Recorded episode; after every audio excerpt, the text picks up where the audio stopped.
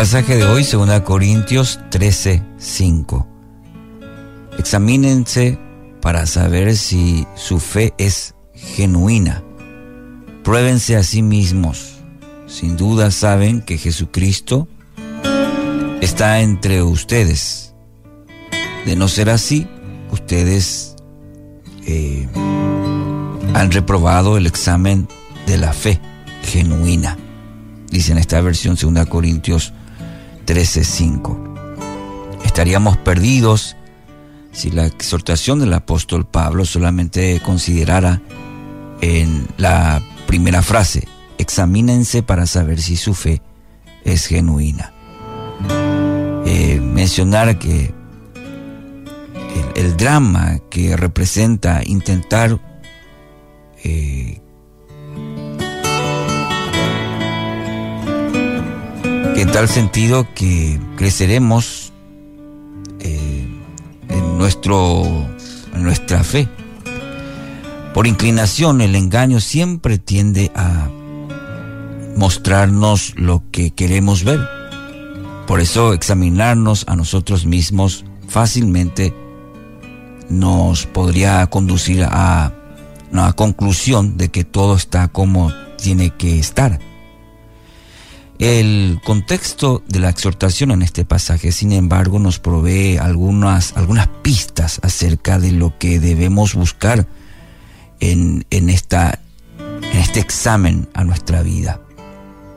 En esta carta, en particular, Pablo debió responder a las acusaciones que aseguraban que él no era un apóstol genuino. El apóstol nos ofrece una mirada íntima de su vida a, la que no accedemos en ninguna de sus otras cartas. Entre los argumentos que presenta el apóstol Pablo declara, cuando estuve con ustedes les di prueba de que soy un apóstol, pues con paciencia hice muchas señales, maravillas y milagros entre ustedes. Capítulo 12, versículo 12 de 2 Corintios. Y es dentro de este marco que Pablo demuestra estar convencido de que Cristo no es débil cuando traza con ustedes o cuando trata con ustedes. Es poderoso entre ustedes.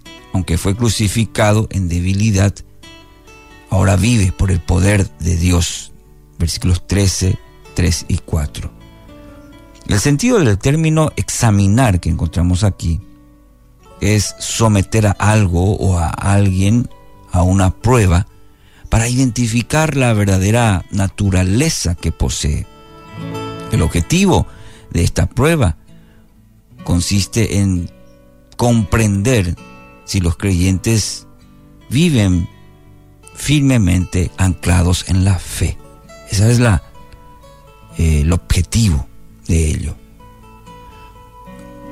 Como señalé en esta reflexión, si la prueba consistirá simplemente en contestar una pregunta, de seguro que todos responderían de manera afirmativa. Pero Pablo no está interesado en, argumentos y, y, varias mm, argumentaciones, palabrerías, sino en evidencias evidencias que delaten de manera inequívoca la presencia de Cristo en medio del creyente, en medio de la congregación, en medio de la iglesia. Y estas evidencias no consisten solamente en ser testigos de que Él obra señales, milagros y prodigios en medio de ellos, sino en la transformación profunda que conduce hacia la semejanza con el Hijo de Dios. Segunda Corintios 3:18.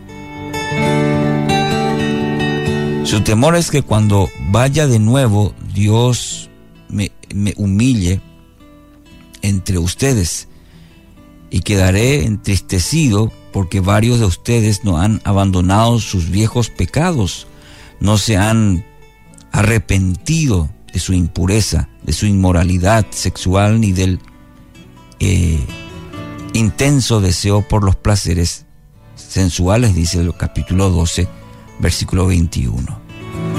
Este proceso de examinación de nuestras vidas, mi querido oyente, también debe producir evidencias incontrovertibles de que Cristo está presente, está activo en, nosotros